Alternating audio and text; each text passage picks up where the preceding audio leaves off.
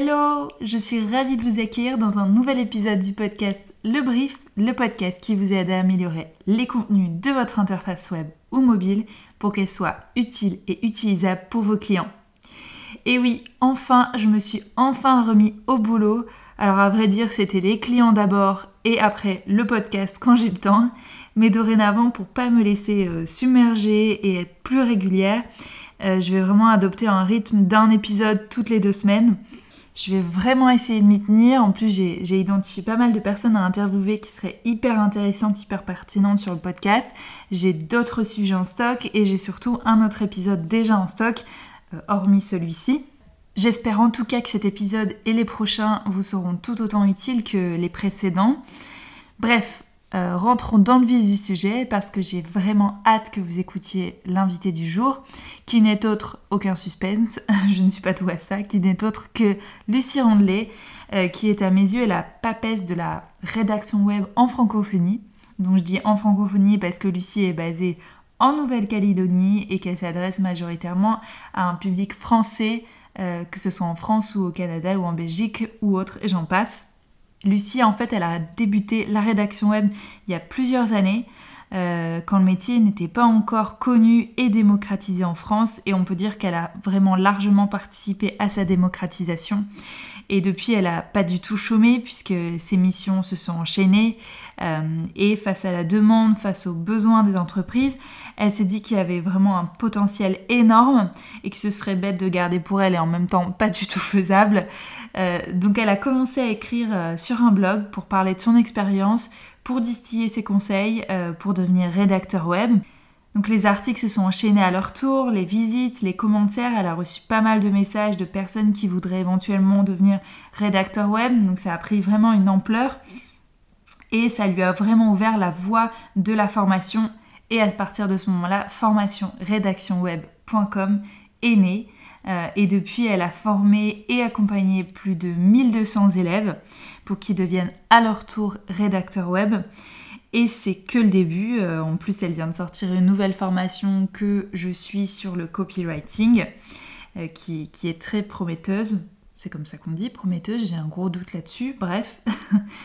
Donc oui, la rédaction web a pris vraiment une ampleur qu'on n'imaginait pas. En plus, à l'époque, euh, et, et, ça a été répété pendant plusieurs années, que le blog était mort. Mais il n'y a pas que le blog comme on peut l'envisager dans nos esprits qui, qui est assez un, espace assez euh, personnel. Maintenant, il a pris une ampleur plus importante pour devenir vraiment un outil pour asseoir euh, l'expertise d'une entreprise et pour se faire connaître, pour développer sa notoriété. Et la rédaction web est vraiment partout, même dans les vidéos, puisqu'il faut bien écrire un script ou qu'il faut bien remplir, écrire euh, la description d'une vidéo pour qu'elle soit bien référencée. Et donc du coup, la rédaction web, elle s'est vraiment spécialisée comme je vous en ai parlé d'ailleurs dans mon précédent épisode de podcast sur les différents types de rédacteurs web.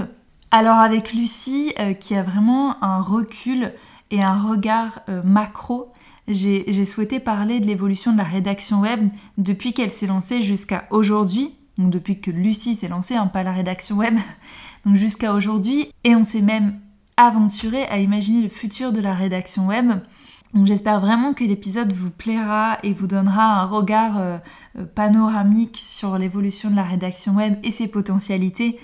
Mais bref, assez blablaté, je vous en dis pas plus et je laisse place à ma conversation avec Lucie Rondelet. Bonne écoute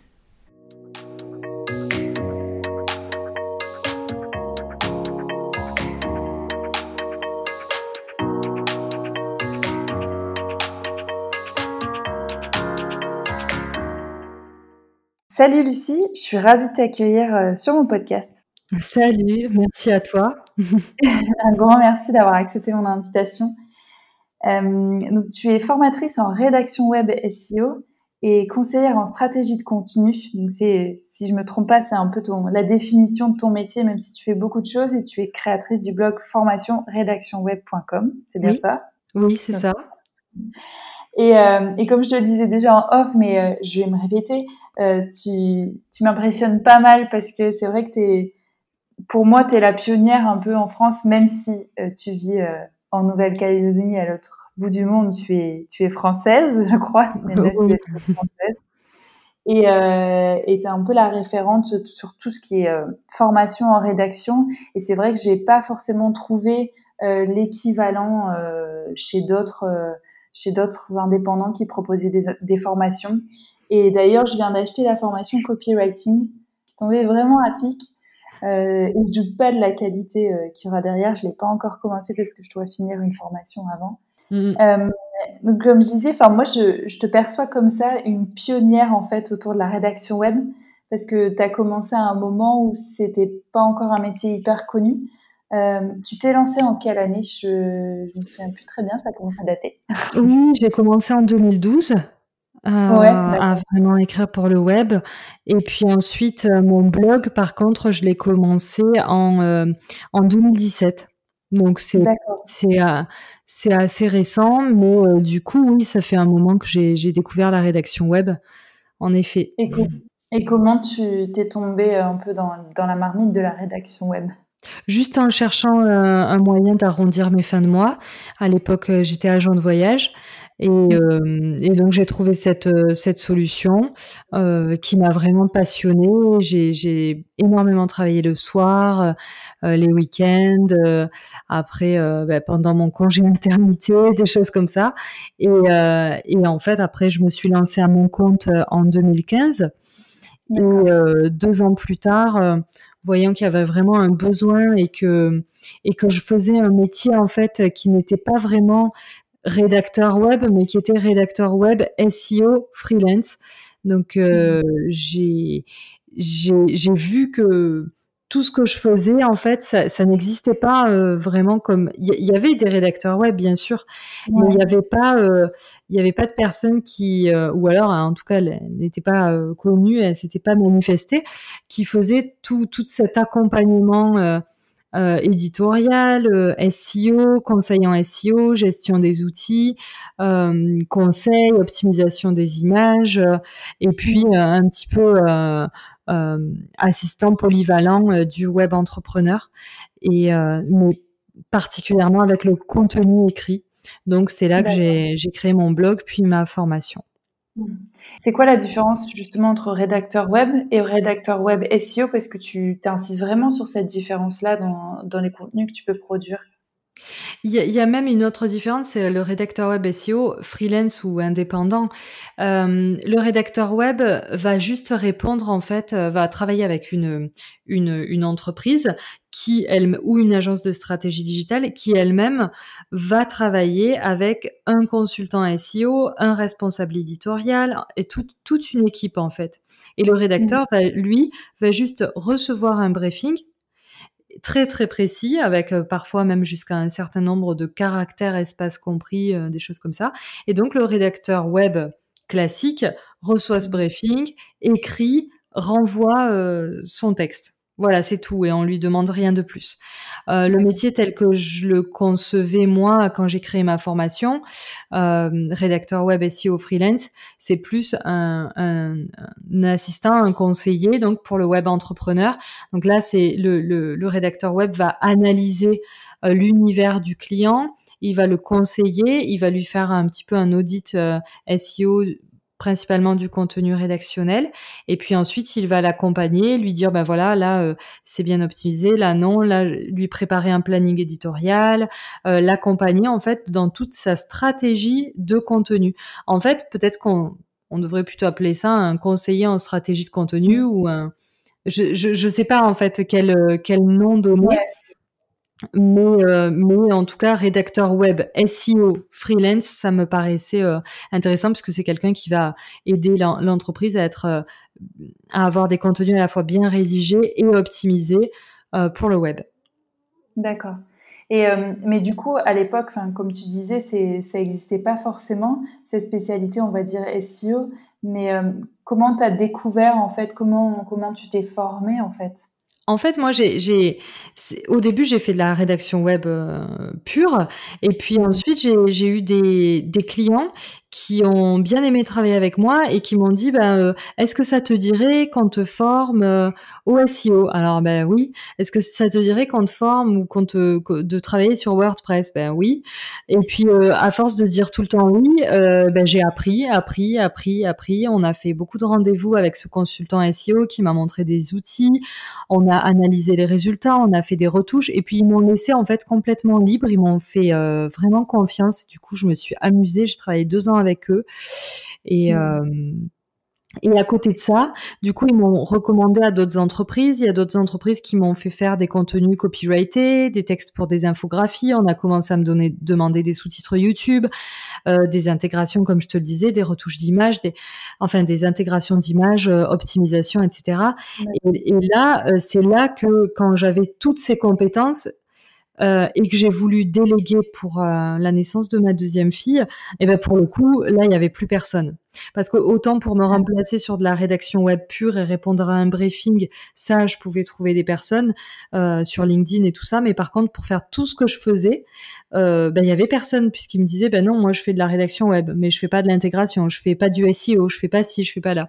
Et, euh, et donc, moi, j'ai vu une, une, opportunité énorme de créer ce, ce métier, en fait, euh, très polyvalent. Mmh.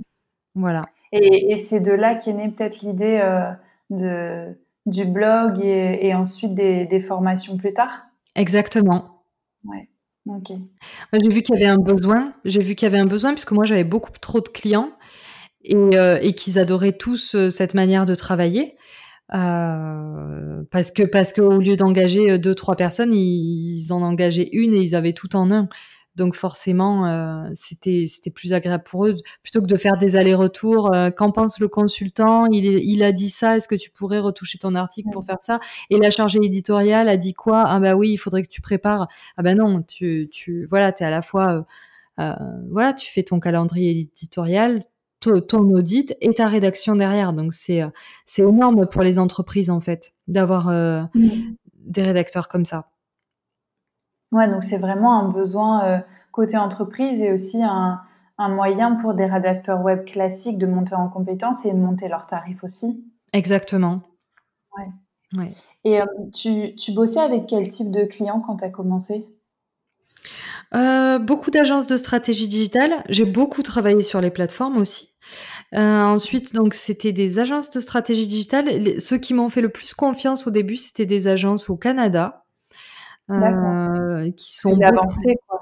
Bah, en fait, comme ils sont beaucoup moins euh, euh, focalisés sur les études et les diplômes, euh, ils, ils m'ont juste demandé des textes et puis à partir des textes que je que j'avais déjà écrits, ils m'ont dit oui, ça nous plaît, hop, on vous on vous engage ou on vous passe des commandes. Alors qu'en France, ils sont un petit peu plus protocolaires, on va dire, ou mais en même temps, il n'y a pas de il n'y a pas de d'école ou de de cursus euh, scolaire euh, de rédaction web. Donc, euh, de toute façon, il n'y avait pas d'autre solution, quoi. Ouais. Et tu as galéré à en vivre au début? Pas du tout, jamais en fait. J'ai jamais galéré à, vivre de la rédaction web. Et au début, ouais, tu, tu, disais que tu étais sur les plateformes de, de rédaction. Est-ce qu'il y a beaucoup d'entreprises en fait qui font appel à ces plateformes? Enfin, moi, j'ai jamais j'ai jamais été euh, sur ces plateformes, je me suis jamais inscrite, donc je sais pas l'ampleur que, que les plateformes ont en fait. Oui, je pense que ça marche. Euh, ça marche pour euh, beaucoup d'entreprises. Je pense principalement aux entreprises, aux sites e-commerce qui ont besoin de description de produits, pages de catégories, parce que là, on n'a pas besoin d'un contenu hyper bien écrit. Par contre, ce sont en fait les, entreprises qui ont besoin de, très très très gros volumes qui vont faire appel aux, aux plateformes de rédaction web. Le problème, c'est que derrière ces plateformes, on, peut avoir, je n'ai pas envie de dire du mal, je les aime beaucoup ces plateformes puisque ça, m'a permis de débuter. Donc, euh, mais euh, aujourd'hui, on a euh, on a des rédacteurs qui sont excellents et qui restent sur les plateformes. Donc ça veut dire que le client peut avoir un super bon texte pour pas cher du tout.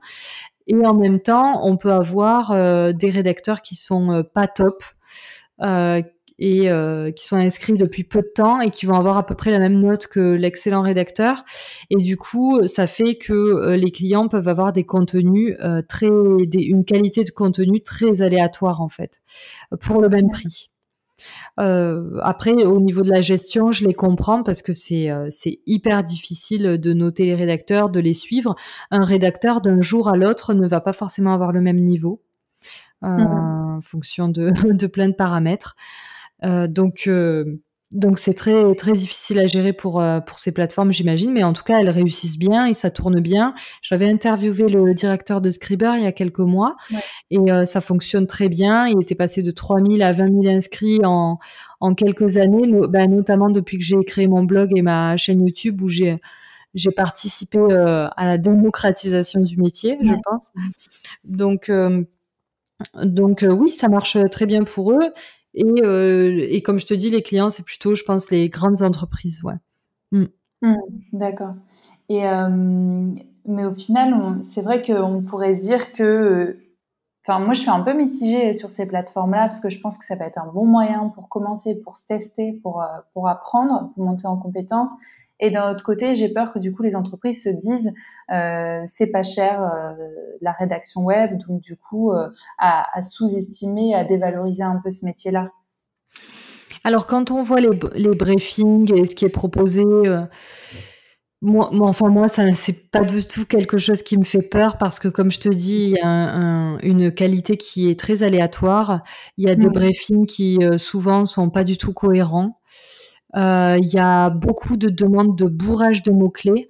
On voit que ce sont des clients euh, qui n'ont pas de budget en fait. Euh, quand, mmh. quand, on voit les briefings sur les plateformes, on comprend que, que les clients en fait ne comprennent pas grand-chose au SEO la plupart du temps et font beaucoup de bourrage de mots-clés. Et c'est très rare qu'on voit des briefings bien faits sur les plateformes. Après, je te dis ça, je m'engage un peu parce que alors que ça fait, euh, ça doit faire trois ou quatre ans que je me suis plus connectée sur une plateforme, donc euh, ce que je te dis est peut-être passé mais et pas toujours vrai parce que tu as aussi des, des, clients qui sont qui sont excellents euh, en SEO et qui vont préparer leur briefing et du coup ils ont plus qu'à demander à un rédacteur de suivre le briefing mais dans ce cas-là ils n'ont pas besoin d'un rédacteur SEO justement donc une, une, entreprise qui a vraiment besoin d'un accompagnement, de conseils et d'un rédacteur SEO autonome ne va pas passer par une plateforme.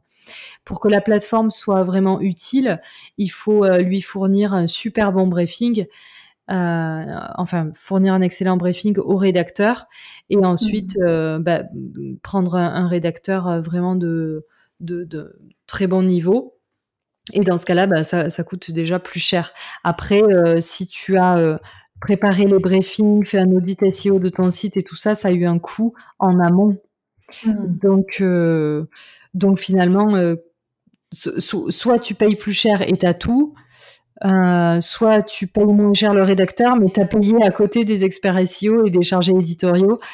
donc, donc ça revient au même. Enfin, pour moi, c'est même pas, c'est même pas de la concurrence en fait. Les, les plateformes, euh, c'est une opportunité pour débuter, euh, c'est un tremplin et, et par contre, ça ne concurrence pas du tout les très bons rédacteurs web qui, euh, qui facturent bah, 20, 30 fois plus cher sans aucun problème parce que les, les, les, les certains clients ne, ne, ne souhaitent pas passer par les plateformes.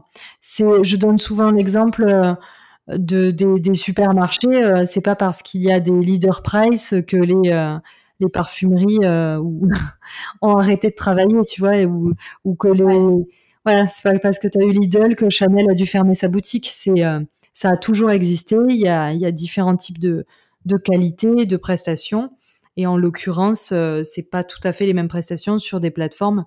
Et quand tu passes par un artisan rédacteur web SEO formé avec de la bouteille et qui a dans, sa, dans son portfolio plusieurs euh, positions 0, 1 ou d'excellents résultats en, en SEO et en conversion. Mmh Ça, je suis assez d'accord avec toi. Et, euh, et je reviens sur, euh, tu parlais du coup du, briefing, et c'est vrai qu'au final, plateforme ou pas, ou pas plateforme, ce qui pose problème, je pense, c'est que dans la plupart des cas, enfin dans beaucoup de cas, les entreprises n'ont pas forcément réfléchi à la stratégie en amont et est-ce qu'ils veulent vraiment comme résultat en fait avec cette rédaction web et, du coup à leurs leur vrais besoins, je pense. Mais en fait, ils le savent pas. Mmh. Souvent, ils le savent pas. Euh, la plupart des gens ne, ne, comprend rien au SEO. Et en fait, il y a ce que je constate avec le temps, puisque on récupère pas mal de pots cassés, c'est qu'en fait, il y a, je pense qu'il y a beaucoup de, personnes qui, s'improvisent aussi consultants SEO. Ou euh, moi-même, tu vois, je me suis jamais présentée comme consultante SEO.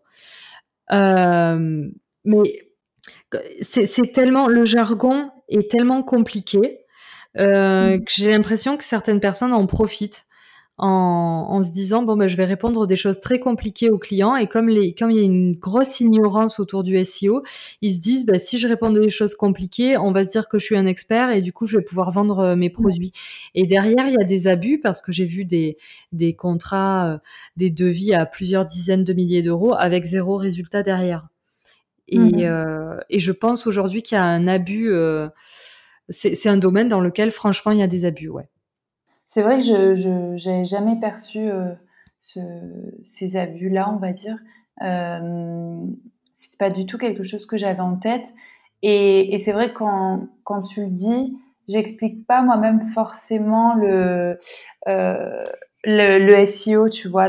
enfin, si on, me, si on me pose la question en termes de stratégie et de SEO, ça, je vais y répondre, mais je n'explique pas forcément les enjeux moi-même, en fait. Est-ce que c'est vraiment le SEO Donc, je pense qu'il y a un, j'ai un progrès à faire là-dessus. Il faut essayer de vulgariser, c'est pas si compliqué que ça.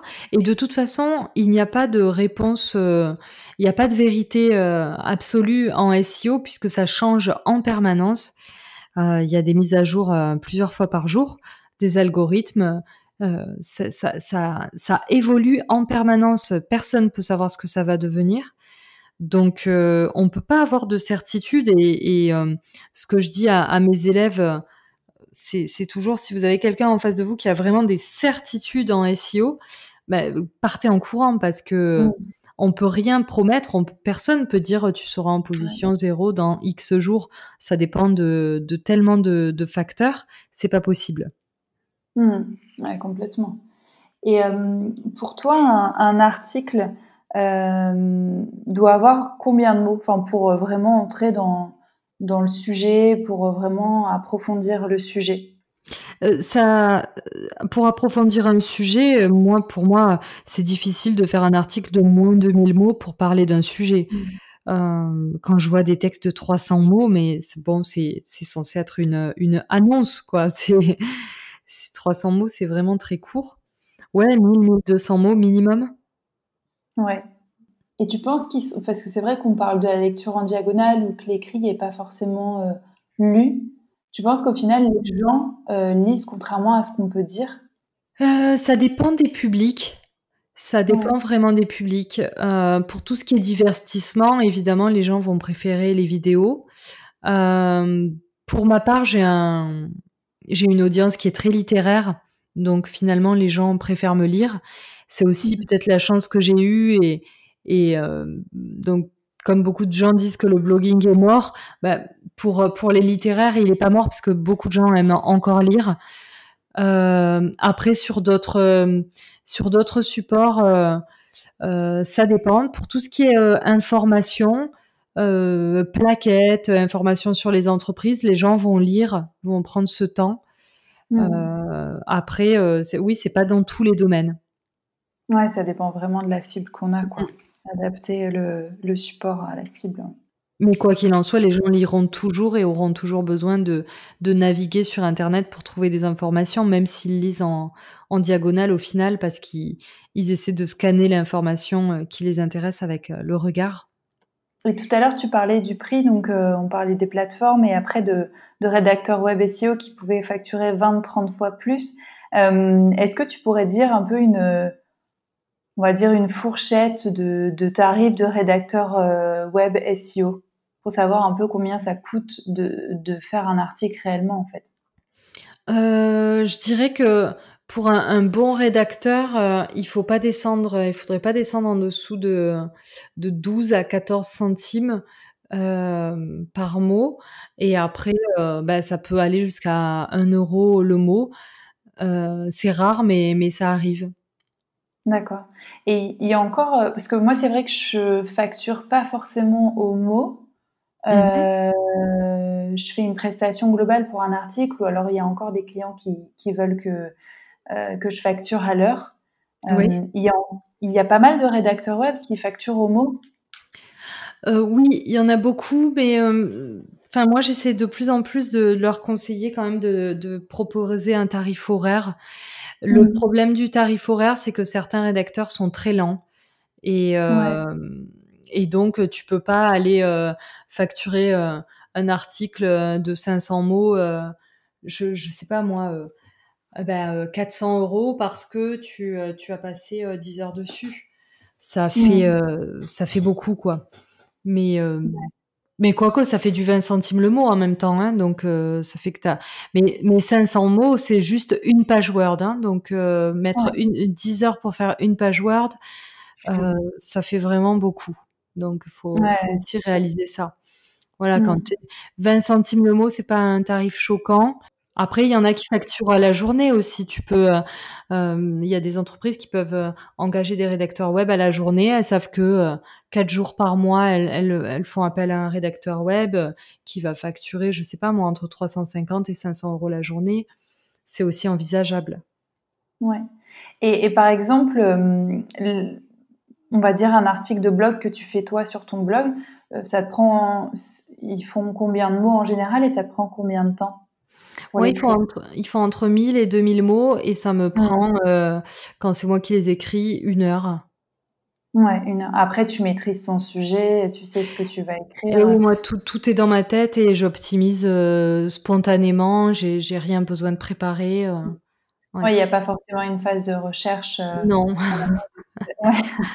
Mais c'est vrai que quand tu écris pour un client, pour le coup, il y a, y, a, y a une phase de recherche et, euh, et en général, euh, euh, par exemple, quand tu écrivais avant pour, pour, pour des entreprises, tu pouvais mettre combien de temps en fait en incluant la phase de recherche pour écrire un article de allez 1500 mots?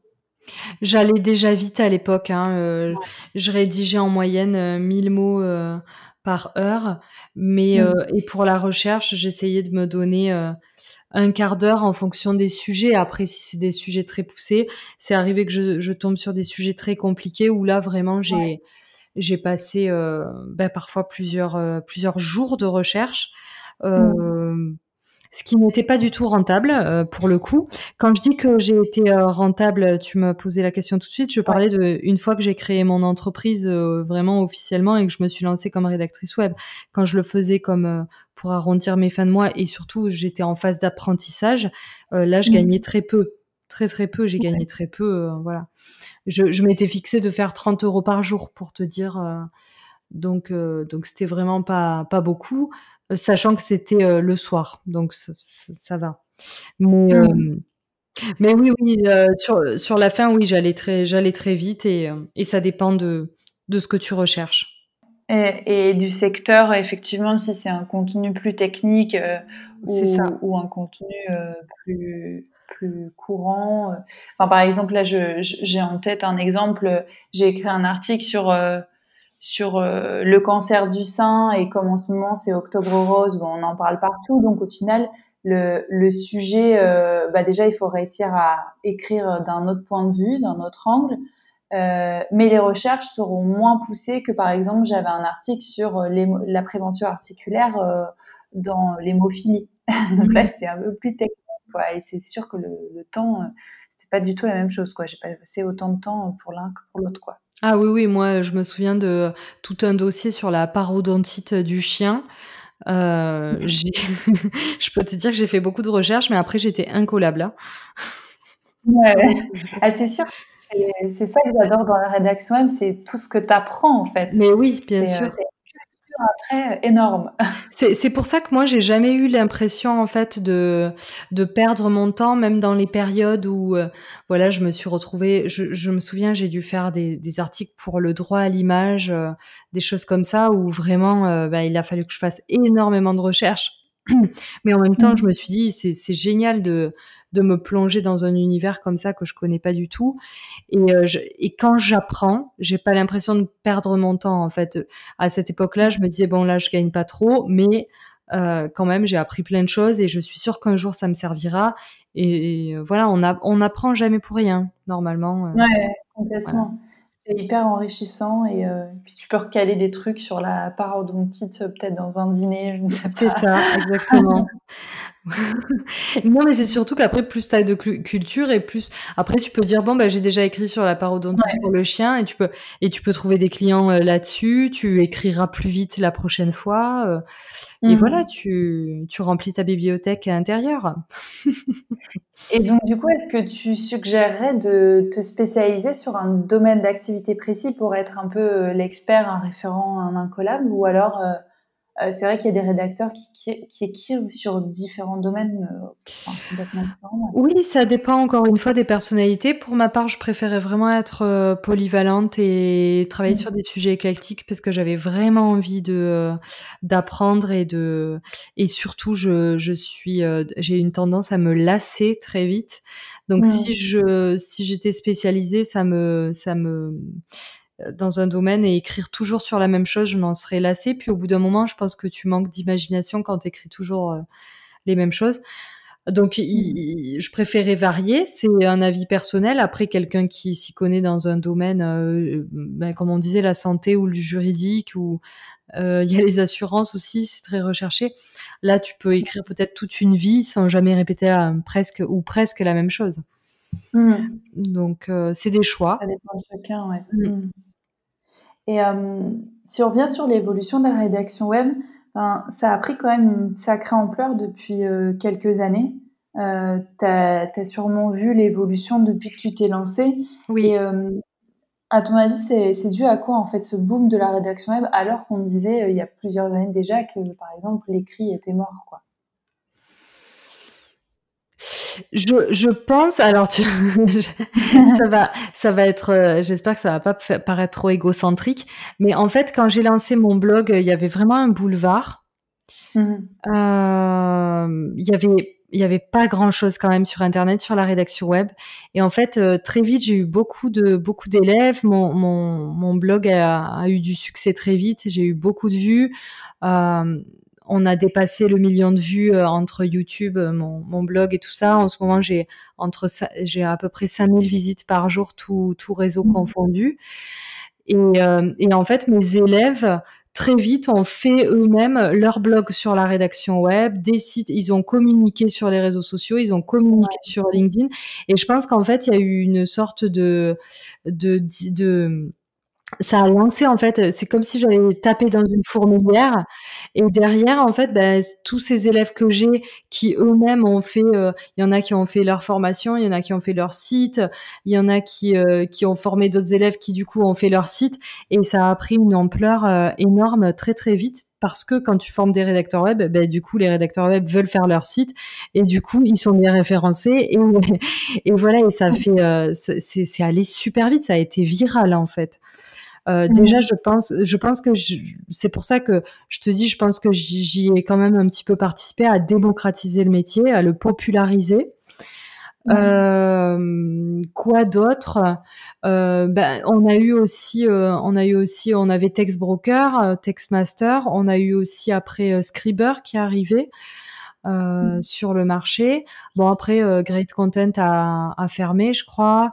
Euh, Textmaster prend plus de rédacteurs, donc tu vois, c'est pas un engouement comme avant, comme à, à, à mon époque. voilà, il y avait Great Content, Textmaster, Textbroker et, et c'est tout quoi.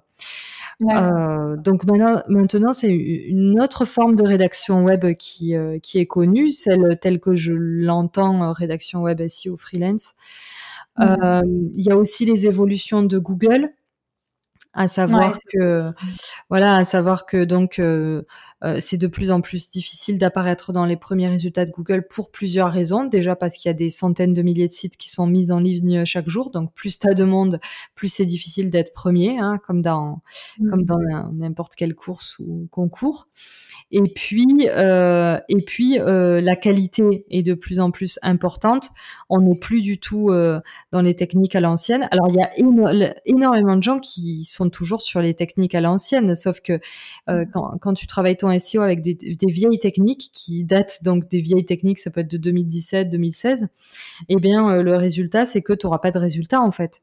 Donc il faut se tenir informé en, en permanence c'est vrai qu'au final, euh, à un moment donné, il a fallu pour les entreprises, euh, déjà il y a eu euh, les sites web à avoir une présence en ligne et à un moment donné, il a fallu que les entreprises puissent se démarquer parmi le ça.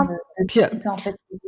Après, il y a eu aussi le, la mode du digital nomadisme. Il y a eu, il y a eu. maintenant, il y a même les digital settlers, celui qui reste chez lui par conscience écologique. Donc, c'est l'inverse un peu du nomade digital. Euh, il y a de plus, tu vois, il y a de plus en plus de de mouvements et c'est vrai que les métiers du web, que ce soit développeur, il y a beaucoup de beaucoup de plus en plus aussi de gens qui deviennent développeurs, infographistes. Euh, tout ça, c'est des métiers qu'on peut faire à domicile. Mais tu me diras, c'est c'est la même chose pour la naturopathie, qui est un métier où pareil, il n'y a pas de il a pas de diplôme, il n'y a pas de cursus euh, reconnu, il y a juste des fédérations, des voilà, c'est c'est des métiers où ou comme tu peux, c'est aussi un risque. C'est comme tu, il te suffit de de dire que tu l'es pour l'être.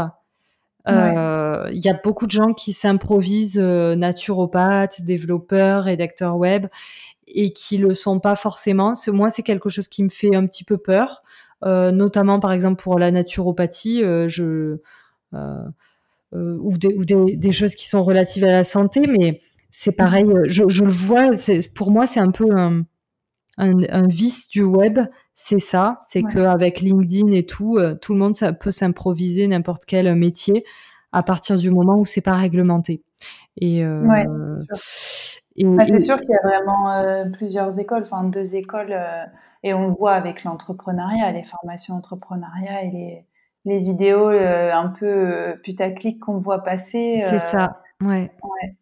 Et tu parlais de, de métier, c'est vrai que la rédaction web, elle a vraiment évolué. Donc au départ, on avait la rédaction web, la rédaction web SEO. On a maintenant euh, celui qui écrit des pages de vente et fiches produits, comme, euh, enfin, qui est copywriter.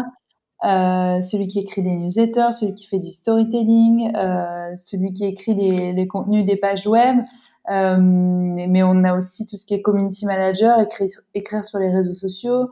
Il y a mhm. aussi tout ce qui est script de vidéos, de podcasts. Enfin, c'est l'écrit, il est vraiment à la base de tout. Je pense aussi de, on, avait dit que le, l'écrit serait mort, mais au final, pour faire une vidéo, il faut bien, faut bien euh, préparer le script en amont.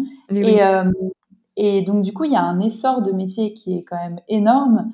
Et, et pourquoi, en fait, selon toi, il y a eu ce, ces, ces spécialisations en fait de métiers je, pense que ça a toujours été le cas, euh, sauf que les gens ne savaient pas à qui le confier ou qui le confiaient en interne euh, euh, dans l'entreprise avec des personnes qui ne savaient pas faire. Et plus l'être humain évolue, plus il, il, il, découvre des techniques et, et crée des formations et crée et, et, plus ça évolue. Ouais, c'est donc euh, c'est l'évolution naturelle d'internet en fait. Après on verra ce que ça va donner sur le long terme. On a des métiers qui naissent, d'autres qui disparaissent et euh, et c'est la vague de l'évolution.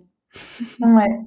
Et euh, la vague de l'évolution auquel doit, enfin, à laquelle doit se confronter le, le rédacteur.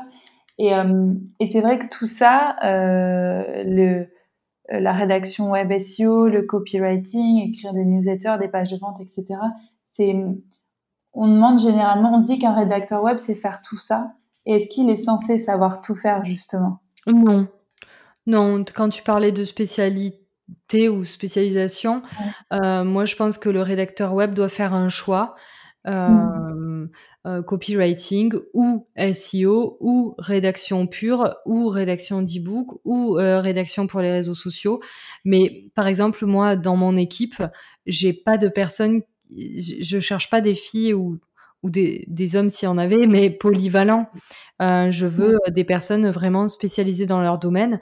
Là, moi, j'ai j'ai créé euh, une agence de consulting et avec deux associés. Il y en a une qui est vraiment vraiment à fond dans le SEO technique, euh, une autre qui est dans le copywriting et moi je suis plus dans la stratégie de contenu digital. Voilà, avec tout tout, tout ce qui est stratégie globale.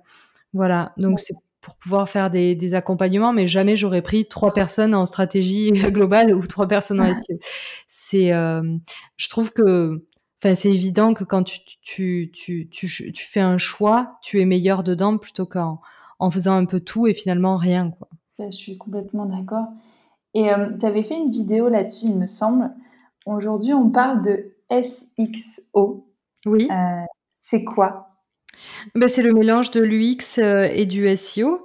Donc c'est euh, c'est travailler. Euh, enfin maintenant en fait c'est le SEO c'est du SXO donc finalement mmh. le terme j'ai l'impression a pas été a, a, pas été vraiment embarqué parce que finalement c'est le c'est l'évolution du SEO donc le SXO a, a pas pris le pas la place du SEO mais c'est c'était quand c'était la nouveauté. Euh, le, le, fait que le fait que qu'on ne prenne plus uniquement, euh, même si ça n'a jamais été le cas, mais qu'on qu'on prenne plus en compte l'expérience globale de l'utilisateur et son comportement plutôt que de euh, se baser uniquement sur des faits très très techniques comme euh, combien il y a de mots-clés dans tel texte, euh, est-ce que les balises sont bien mises, est-ce que si, est-ce que là. Voilà, si euh, un texte est bien optimisé avec les bons mots-clés, mais que le, le, le lecteur reste à chaque fois 10 secondes dessus parce que ça donne pas du tout envie de lire, bah, ça indique à Google que le site n'est pas intéressant. Donc c'est la mmh. prise en compte du comportement de l'utilisateur. Et comment euh, on fait pour écrire un, article justement qui, qui réponde et qui soit orienté utilisateur? Parce que c'est vrai qu'SEO, ben on a, il y a des bonnes pratiques, il y a eu énormément de choses écrites. Euh, le SEO, pas encore vraiment le SX. Je vais y arriver, le SXO, c'est compliqué à dire. Oui. euh, et comment on écrit un article, selon toi, euh, qui soit orienté utilisateur, qui réponde à ses besoins? Euh, en allant quand même euh, droit au but, en mettant de l'émotion, en s'adressant à un être humain. Euh, en fait, bien garder à l'esprit qu'on s'adresse à un être humain qui a besoin de d'une lecture légère, fluide, agréable. pourquoi pas avec de l'humour, avec voilà un ton adapté, des, des valeurs, des vraies informations, parce qu'on voit beaucoup, on en voit de, de moins en moins, heureusement, et grâce aux évolutions de Google, mais on a eu une période où, euh, selon les sujets, on trouve, c'est encore le cas parfois, hein, selon les sujets, on trouve des contenus, mais vraiment creux. C'est-à-dire qu'on va lire, lire, lire, et puis moi, ça, ça m'arrive, je me dis, mais quand est-ce que l'information que j'ai demandée va arriver? Je, Tu scrolles, tu scrolles, tu scrolles, et c'est du blabla, du blabla. Donc, euh, c'est c'est respecter l'internaute. On a proposé un title, on a proposé un sujet, ben on répond tout simplement et on donne des vraies informations sous ce title pour plaire à l'internaute et pour et pour lui apporter. Il faut toujours se dire so what? Qu'est-ce que j'ai apporté euh, à l'internaute? Est-ce que je l'ai fait venir pour rien sur le site? Si je l'ai fait venir pour rien sur le site, il va pas être content, il va repartir en arrière et ça va être mauvais pour mon référencement du coup. Euh, mais euh, mais, mais l'idée vraiment, oui, c'est tout simplement de s'adresser à, quelqu'un. Qu'est-ce qu'on aimerait nous-mêmes voir ou lire? Et, et voilà, on s'adresse à quelqu'un qu'on respecte. On, écrit, enfin pas, pas, complètement non plus, mais on écrit un peu comme on parle, comme on parlerait, quoi. Oui. Donc au final, Google aujourd'hui euh, et les autres moteurs de recherche, finalement, ils, ils privilégient l'expérience utilisateur, l'algorithme, ils s'orientent vraiment vers ça. C'est ce qui me semble. Euh, je je sais pas en fait, mais euh, moi j'ai remarqué. Enfin oui, on, remarque quand même que quand le temps passé sur la page est long, quand le taux, taux de rebond est plus faible, on voit qu'on a des ça, correspond à des sites qui ont des bons résultats en SEO. Euh, quand on voit qu'un site web a un taux de rebond élevé et un temps très court passé sur la page, très souvent c'est quelqu'un qui a un mauvais trafic, sauf les sites d'information, les mmh. sites de buzz, les qui font des articles viraux. Donc eux, ils ont beaucoup de contenu parce qu'ils ont fait des textes copyrightés avec des, des images et des textes chocs. Et puis finalement, les gens restent deux secondes sur les sites, mais eux, ce, ce sont pas des sites qui ont euh, pour vocation d'être bien positionnés euh, parce qu'ils font plutôt du viral que du que du SEO. Mmh. Donc si on veut faire du SEO, il faut faire de la qualité. Et euh, puisqu'on arrive sur, euh, sur le sujet euh, de l'expérience utilisateur, comme je te disais, moi je me rends vraiment plus vers l'UX Writing, dont on commence à entendre parler. en France, ça, se fait timidement une place mmh plutôt que plutôt qu'à l'étranger.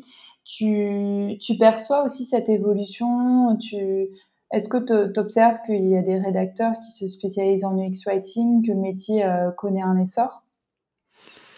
En fait, moi, pour moi, ce que je fais, c'est de l'UX writing puisque puisque je, je, prône vraiment cette, ce type de rédaction là.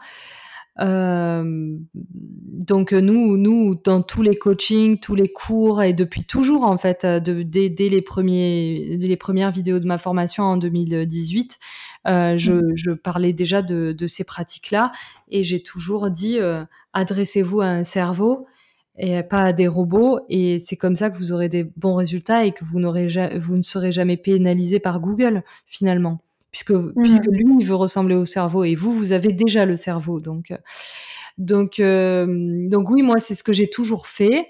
Je, c'est juste que j'utilise pas trop le terme UX writing, mais c'est ça, ouais. Mais après, ça fait encore des anglicismes, bon. c'est ça, moi, qui m'embête, c'est, euh, c'est assez compliqué à, à expliquer euh, le métier. C'est un terme en anglais, c'est un nouveau terme. C'est pas forcément bien compris et mmh. j'ai toujours du mal à expliquer, euh, à expliquer mon métier. Tu penses que la rédaction web euh, va encore évoluer? Oui, oui, oui, bien sûr. Vers quoi? alors justement, on ne sait pas comment vont être les résultats de Google dans, dans quelques années, dans quelques mois. Euh, pour moi, la rédaction web va évoluer vers euh, encore plus d'artisanat, euh, c'est-à-dire que je pense qu'on va, il y aura vraiment encore plus de différences et de, de fossés entre les très bons rédacteurs web et les moins bons rédacteurs web. Les moins bons feront que des sites e-commerce, description de mmh. produits, pages de catégories, etc. Des contenus qui sont pas forcément destinés à être lus.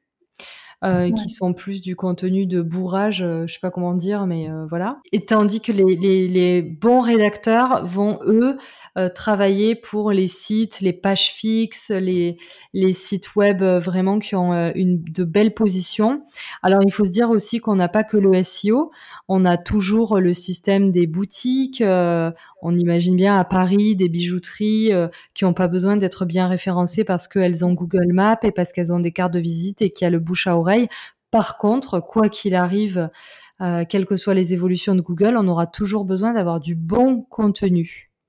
Et hmm. ça, dans les, entreprises, ont pas forcément des personnes au sein de leurs euh, employés qui sont capables d'avoir une belle écriture euh, web adaptée donc à la lecture sur écran, sur smartphone et qui génère des émotions et qui est agréable, fluide, etc c'est une écriture qui est quand même très spéciale.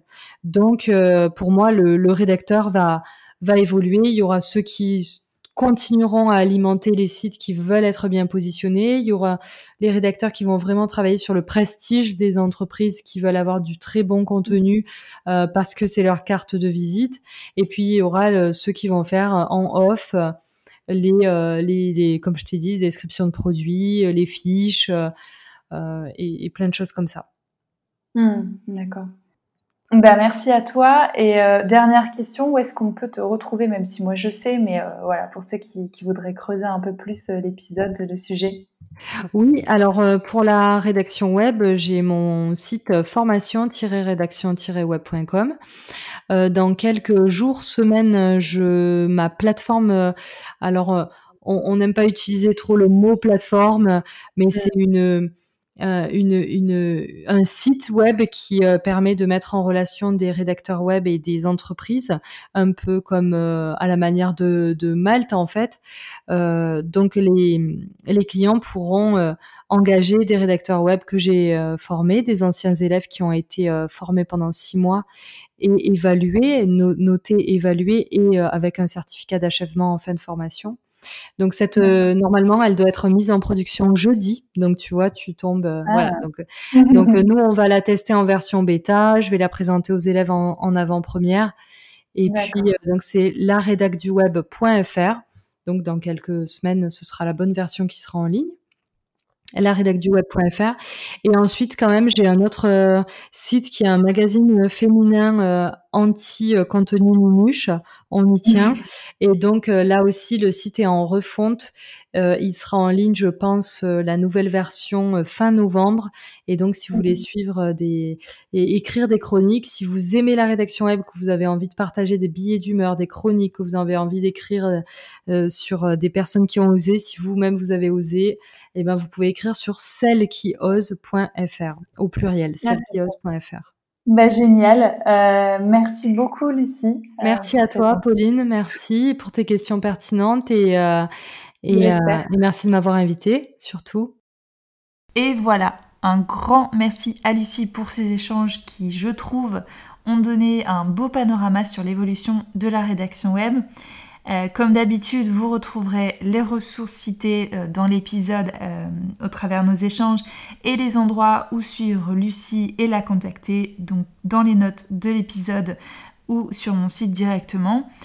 J'espère vraiment que l'épisode vous a plu et si c'est le cas, n'hésitez pas à me laisser un commentaire ou une note sur la plateforme sur laquelle vous l'écoutez. Ça m'aide vraiment à le faire grandir et aussi, et c'est ça qui me tient le plus à cœur, à savoir si oui ou non ce podcast vous est vraiment utile. Et dernière petite chose, avant de vous quitter, si vous souhaitez améliorer les contenus et la lisibilité globale de votre site web, je vous encourage vivement à vous abonner à ma newsletter. Une fois par semaine, je vous donne des tips concrets, donc rendez-vous dans les notes de l'épisode pour vous y inscrire ou sur mon site directement apollinerose.fr. Je vous dis à dans deux semaines pour un nouvel épisode de podcast. Chau, chau.